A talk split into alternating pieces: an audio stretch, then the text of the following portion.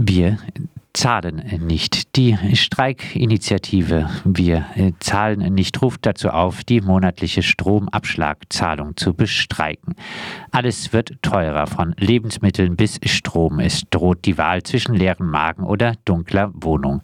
Wichtige Infrastruktur und kleine Gewerbe sind wirtschaftlich bedroht droht. Währenddessen machen Energiekonzerne enorme Gewinne. Wir sagen, es reicht. Für nachhaltigen, bezahlbaren Strom gehen wir in den Zahlungsstreik. Sobald wir eine Million Menschen sind, nehmen wir den Strompreis selbst in die Hand.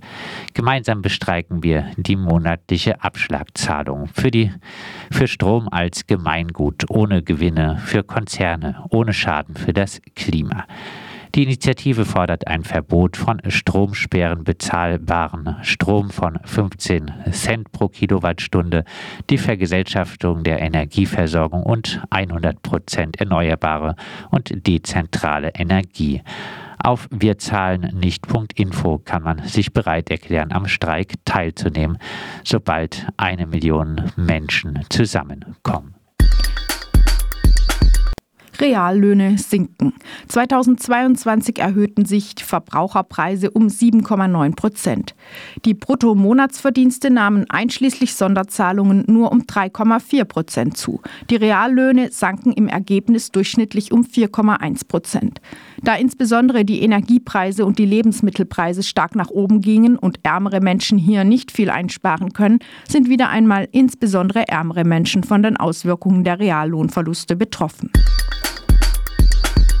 Indexmieten lassen Mieten explodieren. In Zeiten mit hoher Inflation wie aktuell werden Indexmieten zu einem großen Problem für die betroffenen MieterInnen. Bei Indexmieten orientiert sich die Miete an der Inflation. Steigen die allgemeinen Verbraucherpreise, steigt auch die Miete entsprechend. Laut Mieterbund waren 2022 30 Prozent der neu abgeschlossenen Mietverträge Indexmietverträge. In Berlin sogar 70 Prozent. Der Mieterbund fordert ein Verbot neuer Indexmietverträge und für den Bestand eine Kappungsgrenze von maximal 3,5 Prozent jährlich für Indexmietverträge. Institut für Menschenrechte gegen Zwangsräumungen. Das Deutsche Institut für Menschenrechte verlangt mehr Anstrengungen des Staates, um Menschen vor Zwangsräumungen aufgrund von Miet- und Energieschulden zu schützen. Die Entlastungspakete reichten nicht aus. Zitat: Wir brauchen dringend die im Koalitionsvertrag vereinbarte Ausweitung des Kündigungsschutzes. Hohe Wohn- und Energiekosten dürften nicht dazu führen, dass Menschen alle anderen Ausgaben zur Lebensführung nicht mehr tätigen können. Das Deutsche Institut für Menschenrechte, das der Bundestag im Jahr 2001 einstimmig ins Leben gerufen hat, hat eine aktuelle Publikation zum Thema Zwangsräumungen als Menschenrechtsverletzung veröffentlicht. Dort wird erläutert, dass dem UN-Sozialpakt folgend Räumungen nicht zur Wohnungslosigkeit der betroffenen Personen führen dürfen. Freiburg Milieuschutz im Stüdinger rechtsmäßig. Der baden-württembergische Verwaltungsgerichtshof hat die Klage unter anderem des Chefs der Bauunion Uwe Kleiner gegen die soziale Erhaltungssatzung für Teile des Stüdingers zurückgewiesen.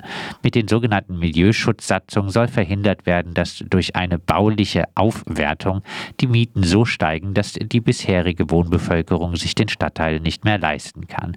Die Bauunion, die meist gemeinsam mit Sauerimmobilien auftritt, wollte an der Escholtstraße aufstocken und gentrifizieren. Der unsympathische Kleiner hat aber nicht ganz Unrecht, wenn er sich darüber aufregt, dass 200 Meter weiter im Gebiet Metzgergrün die Stadt genau die Art von Gentrifizierung betreibe, wegen der sie der Bauunion ihr Projekt in der Escholzstraße äh, untersage. Freiburg. Weniger Geld für den Fuß- und Radverkehr. Die Freiburger Stadtverwaltung hat in ihrem Entwurf für den Doppelhaushalt 2023-24 die Ausgaben für den Fuß- und Radverkehr im Vergleich zum vorherigen Haushalt mehr als halbiert, kritisiert der Fuß- und Radentscheid. Die Stadt plane mehr Eigenmittel für Tiefgaragen und Autoparkhäuser auszugeben als für den gesamten Fuß- und Radverkehr. Dies passe nicht zur notwendigen Verkehrswende. Unter anderem fordert die Initiative mit Ausnahme von Park-and-Ride-Plätzen kein Geld mehr in die Planung und den Bau von neuen Parkgaragen zu investieren und die Bahnhofsgarage nach der Sanierung zur Fahrradgarage zu machen. Freiburg für schnellere Einbürgerung. Die Migrants Freiburg haben für eine achtsamere Ausländerbehörde protestiert. Sie kritisieren die nervenzehrende Wartezeit und schikanöses und beleidigendes Verhalten auf dem Amt. Etwa 1400 Anträge legen dem Einbürgerungsamt vor. Man müsse 18 Monate auf einen Termin warten. Die Einbürgerung, ohne die man auf zahlreiche grundlegende Rechte verzichten muss, dauere, wenn alles glatt läuft, anschließend neun bis zwölf Monate.